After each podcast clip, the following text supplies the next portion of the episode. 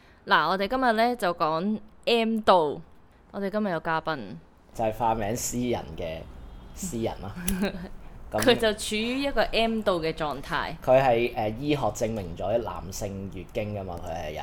好，我哋首先請阿詩人同大家打聲招呼啊！你好啊，大家好啊，我就係個 M 度嘅詩人。喂，等陣先，我哋今日係咪有誒、呃、節目名㗎？哦，節目名，？係啊，我説過我有壓力啊嘛，放負系列。 我想行開 下，離開呢個世界。你 OK 誒、好，講翻正題。好啊，好好急啊！呢、個彎掟得，好嚟啊，繼續。正題就係 M 度啦，M 度你點樣解決呢屌 m 你度可以點解決啊？我知啊，M 度可以點解決？更年期你就解決到啦。即 係咁時間男性啦更年啊，唔係男性 M 度點解決？唔係啊，男性 M 度 M 度男性 M 度點解先啊啦？不如好，我哋點啊？阿詩人咩叫男性 M 度啊？情緒低落咯，好沮喪，啊誒、誒，直頭唔想講嘢啊。咁如果有一個人佢係平時唔講嘢嘅，咁我點知佢 M 度呢？因為佢平時都唔講嘢，跟住佢有血 M 㗎度嘛？M 度屌， M 度嘅時候又唔想講嘢，唔係女性 M 度係咪一樣嘅咧？應該再大啲啦。即係 M 度之前嘅一個禮拜已經好敏陣啦，M 度嘅時候仲敏啦，又生理上好痛，然之後到 M 度完又未恢復，所以一個月裏邊係有三個禮拜都關於 M 度，咁都係唞兩日就再下一次 M 度 啊嘛。頭一個禮拜有冇最多有冇悔恨過自己做女人啊？有。點解女人要有個子宮？好啦，呢、個關於創造嘅問題，我哋就唔去討深入討論啦。咁男性 M 度嘅原因係咩啊？每個人都有個姨媽，所以我哋首先要揾咗個姨 姨媽媽出嚟先，係咪？究竟個姨媽係邊個？我哋就對症下藥。係 啦。誒、係我上網揾到秘技啊，即係點樣對付 M 度嘅秘技，對付姨媽，係啦，對付姨男性媽。男性 M 度定女性 M？度女性， OK 咁聽下睇下男性有冇用啦。秘技 一我已經可以話俾你聽冇 用啊！暖水袋，好嚟， 秘技一，黑糖姜母茶。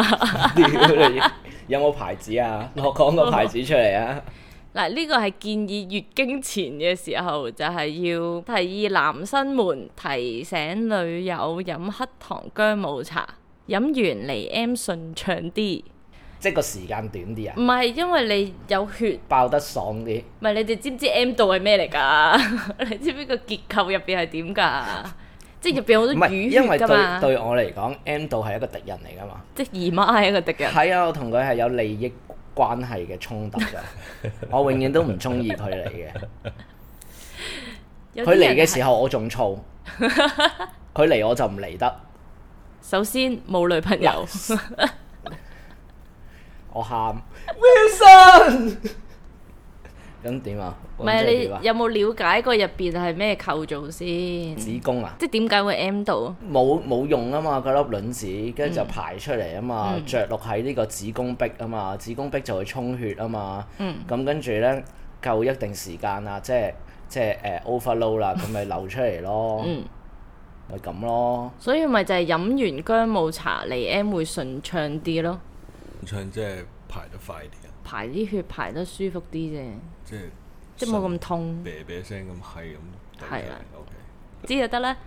好，跟住之後避忌二熱朱古力，佢指女生月經頭兩至三日會感到疼痛，如果喺屋企嘅話，就建議沖個朱古力熱肉飲。 朱古力肉， OK，咁啊喂，咁我哋出一個飲品咪得啦，嗯，朱古力黑糖姜母雙管齊下，你攞出嚟啊，女朋友即刻 M 到啊，各位話俾你聽。順暢得滯， M 度係咩啊？對於我哋男仔嚟講，就係、一個無可推卸，亦都無可反駁嘅藉口。避忌三暖水敷肚，其實好似前面都係異曲同工之妙，就係即係暖啊，或者嗰啲姜母，令到你嘅排 M 暢順啲。簡單就唔好凍啦，係咪？係啦係啦，好避忌四 WhatsApp 問候，即使唔喺身邊，亦都可以發信息多加關心，就同女朋友講下唔舒服就唞下啦，唔好咁辛苦啦，再加一啲得意嘅 WhatsApp sticker。跟住佢就會問你做緊咩啊？哦，我打機咯。你冇計啊！你唔理啊，我咁辛苦喺度。啊，你唔使理我噶啦，冇事，我我哦哦咁好啦，我瞓啦。你唔理我，你問到如果女仔反問翻你，你做啲咩啊？咩咩咩啊打機嗰啲咁，佢嘅秘技五就係扮緊張。 當女朋友唔聽話嘅時候，就可以扮嬲，扮到好緊張佢，佢自自然就會覺得你好在意佢。即係你唔可以覆佢話我打緊機，你只可以覆佢話我好擔心你係咪仲咁 M 痛咁樣。我瞓唔到啊，你我哦好瞓唔到擔，心你啊，係啦。係啊，零分啊，零分呢、個呢個唔得啊，呢、個真係唔得。到男仔 M 度嘅時候，我就諗咗三個秘技， 好，即係從你女性嘅角度諗三個秘技。係啦，嚟啊！我我嗯我而家揾咗我個姨媽出嚟先啊啦。即係呢三個秘技之前，首先要認清邊個係你姨媽，係得嚟啊！即係你作為女朋友啊嘛，你唔好再講啦，我而家 M 到男朋友 M 到緊，我期待個姨媽剝落咯，而家 姨媽剝落快啲分解剝落排走佢啊，我想。三個秘，喂有冇搞錯？呢啲咪叫男女唔平等 咯？男仔對女仔六個秘技，女仔對男仔三個秘 技。好第一嗯姜母 茶，糖姜冇 茶 WhatsApp 咩招咩？你要扮到好緊張，同埋飲杯暖水 咧。最緊要係嗰啲 QQ sticker 係啦，搞掂三個。三個。好第一就係 send me 圖，OK，第二個就係 silence，即係唔好出聲。即係如果你男朋友 M 到緊，佢問啦，亦都佢唔想出聲啦，咁你就陪佢唔好出聲咯。你唔好出聲，係啊，即係存作在為女朋友就唔好出純粹存在嗯，嚇咁冇理由係咁喺度。唉，你發生咩事啊？你做乜喂咁敏啊？全部男仔對女仔嗰啲秘笈都要做嘢嘅，又要買嘢，又要咩，又要咩。哦，屌你女仔對翻男仔就，誒、哎你唔好嘈。係啊，唔出聲就已經最好啦。咁啊，私人你覺得即係需唔需要個女仔去理解你？咁我都唔係好需要嘅，聽我講就得噶啦。你唔係話 M 到嘅時候唔想講嘢嘅咩？係啊，但係即係有一個 point 係會想爆嘅時候就 OK 咯。即係一揾到個姨媽之 後，係啊係啊，最重要係揾到個姨媽，我覺得係呢、個好重要。如果唔係揾唔埋揾埋，真係但係你成日 M 到嘅係啊，因為姨媽好撚煩。喎，定係好多個姨媽。 屌 你！我頭先咪講個姨哦媽，我要佢剝落啊！佢而家唔撚剝落啊黐線，sorry，佢係大姨媽啦，呢、個姨媽唔係細嘅啦，一定終極啊大姨媽啦，係咪？糾纏咗太耐啦！呢個姨媽繼續第三個秘笈係咩啊？我唔講 住。唔係，我 拜想拜，各位觀眾，拜拜。但係如果你男朋友 M 到嘅時候喺街 M 到，突然間狂踢啲垃圾桶呢，走，分 手。真係慘，真係幾咁唔平等啊，係嘛？吓，咁、個女仔唔會狂踢個垃圾桶嘅喎， 咁你會點啊？你女朋友 M，你會體諒啊？M 到真係好辛苦啊咁啊。扮垃圾桶，係啦佢又唔係踢你，佢踢個垃圾桶啫。嚇你咁嗯唔係啊！如果調翻轉就係你個女仔應該要好緊張，跟住又跪低，哎呀你隻腳痛唔痛啊？哎呀個垃圾桶真係抵死㗎啦！如果浮誇過佢呢，嗯，會唔會係一個好處呢？即係例如啊，個女朋友好痛啦，跟住攤咗喺度啦，嗯即係我扮痛咯， 我即係流晒鼻血咁 啊！哦我明啊， 會唔會好啲呢？都可以。即係佢可以模仿個姨 媽，俾佢發泄啊嘛。我哋不如出姨媽攬枕 啊！好，我哋翻返去呢個放負嘅環節。好，啊，私人你可以講你做咩 M 到啦？我仲有第三個秘技你話唔啊，講住乜？點知你幾時講啫？你又唔打眼色。呢個好重要。頭先我提議你未講完，而家唉真係好啦，我搞唔清楚，啲女人真係好第三嘅真係絕招就係、飲酒，冇嘢係酒解決唔到。有證據顯示飲酒嘅人係少抑鬱啲噶嘛？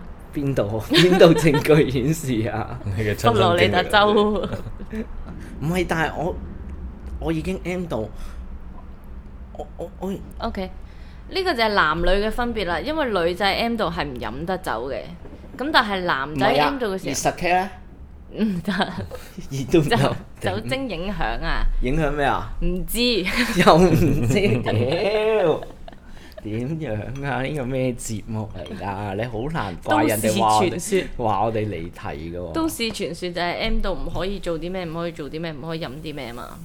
咁我哋俾私人講下姨媽點樣令到佢 M 你到最近一次誒、呃 M 度嘅情況係點樣？十九上司誒、呃、長年累月嘅強姦思想強你要唔要去姦，報警啊？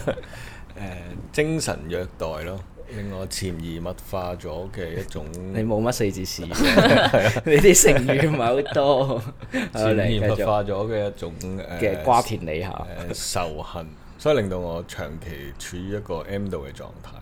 咁係會點啊？即係佢講完嘢之後，你就好唔想應佢啊？定係你純粹自己匿埋喺間房度打個枕頭啊？咁啊？其實有趣嘅係誒開頭你係唔覺嘅，長年累月底下係誒、呃我會崩潰啊！咁你點樣去察覺你嘅 M 度呢？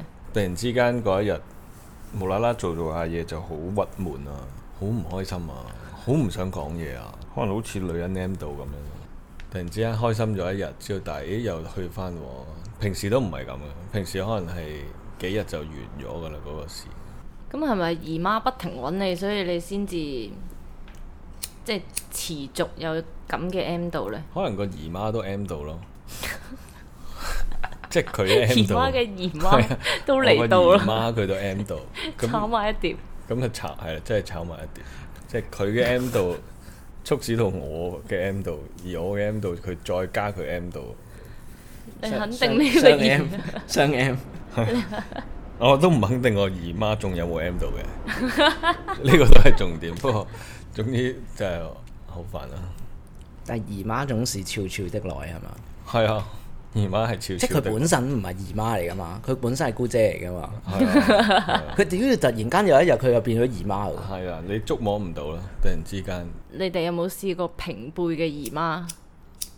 平平姨媽點會平輩咧？ 我又諗緊，我我諗緊有冇呢個可能性啫？個姨媽係平輩，有應該誒冇？你有冇機會同你爸爸平輩啊？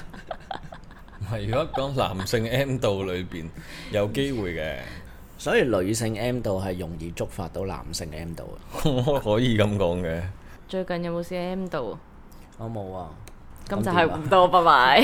咁就係咁咯。你有冇我試冇啊？過 M 度啊？我我唔形容為 M 度，因為我揾唔到嗰個姨媽。我因為我成日我個姨媽就係我自己，我否定我自己咯哦。唔係咁，你總有總有啲時候，你會覺得自己點解？即係我我比較多係點解當其時唔做多少少呢樣嘢咯。即係一種自責，係嘅，我係一個會反思嘅人嚟。即係我哋即係歸納呢個男性 M 度係誒、呃情緒低落。我哋有個咩咩心理醫生接咗入嚟講，聽下佢講嘅嘢。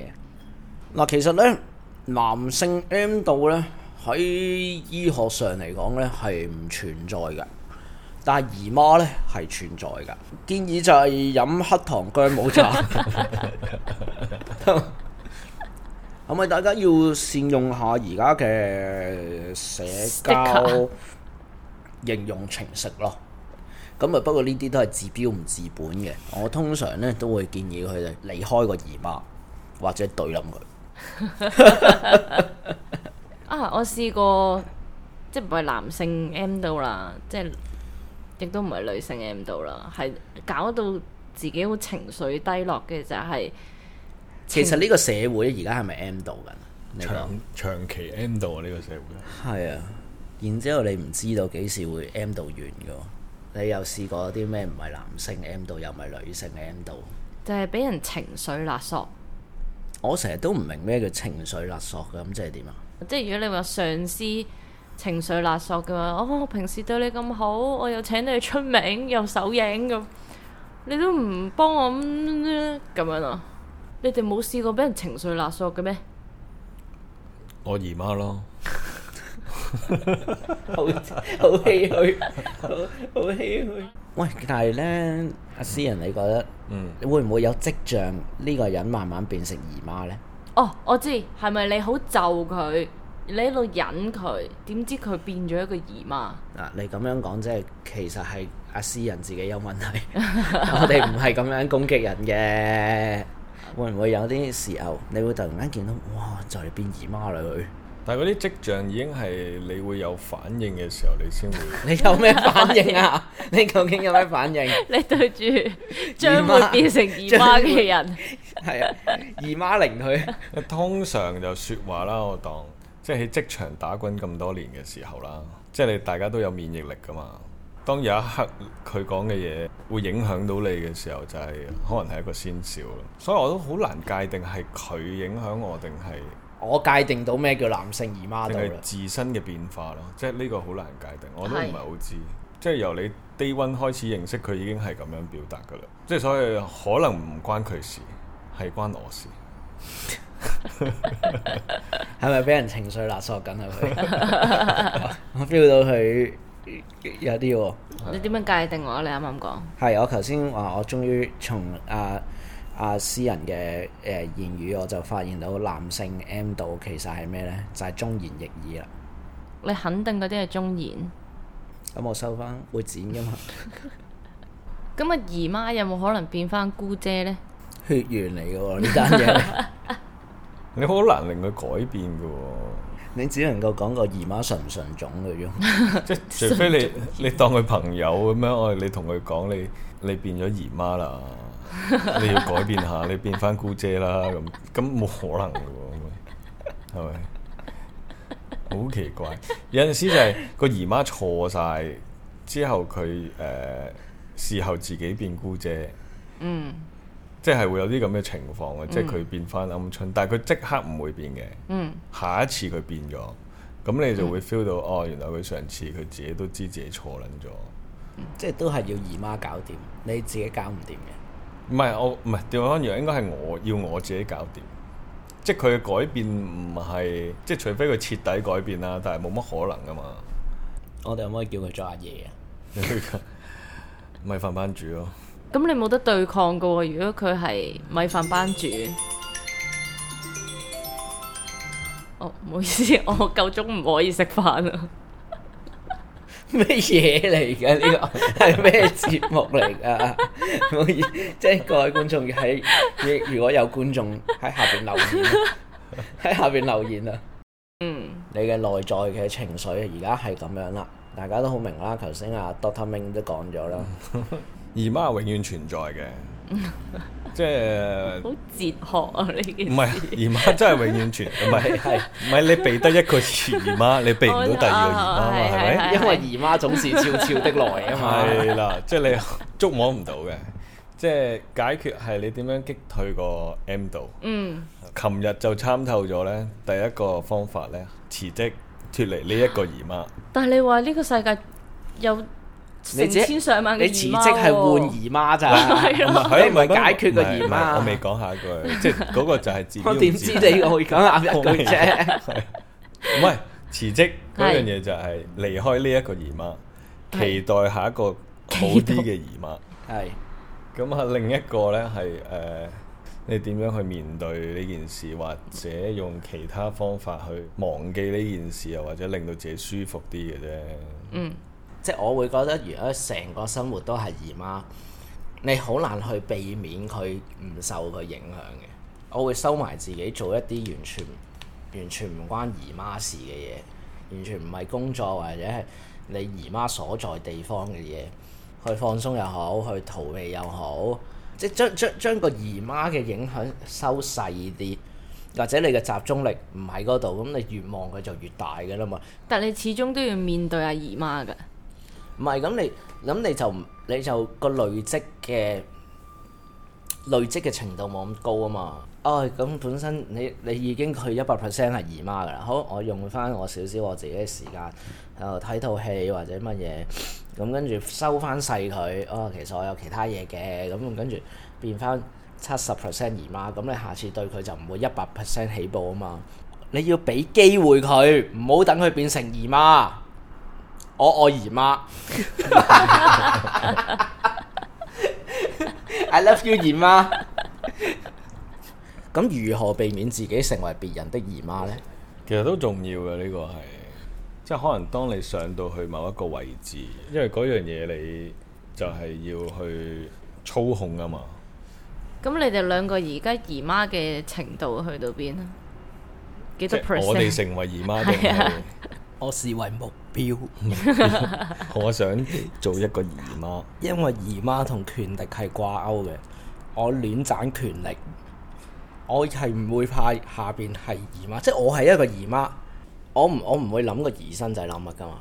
係你都唔嚇，咁呢 care 個佢㗎嘛咪係一個惡性嘅循環咯。你覺得咁係你教緊佢啫嘛，係咪？即係呢度你你上面有個姨媽，然之後到你上咗去嘅時候，你變咗一個姨媽，然之後下面嘅咪就係經歷你痛苦嘅嘢咯，你嘅 M 度咯。大部分人都係想我要用盡我嘅能力去踢走呢個姨媽，嗯，就係、替代替代佢 咯。係你替代 佢，即係你嘅即係你能變力成已經已經超誒、即係超越咗你嘅姨媽嘅時候，咁你就能夠成為一個姨媽。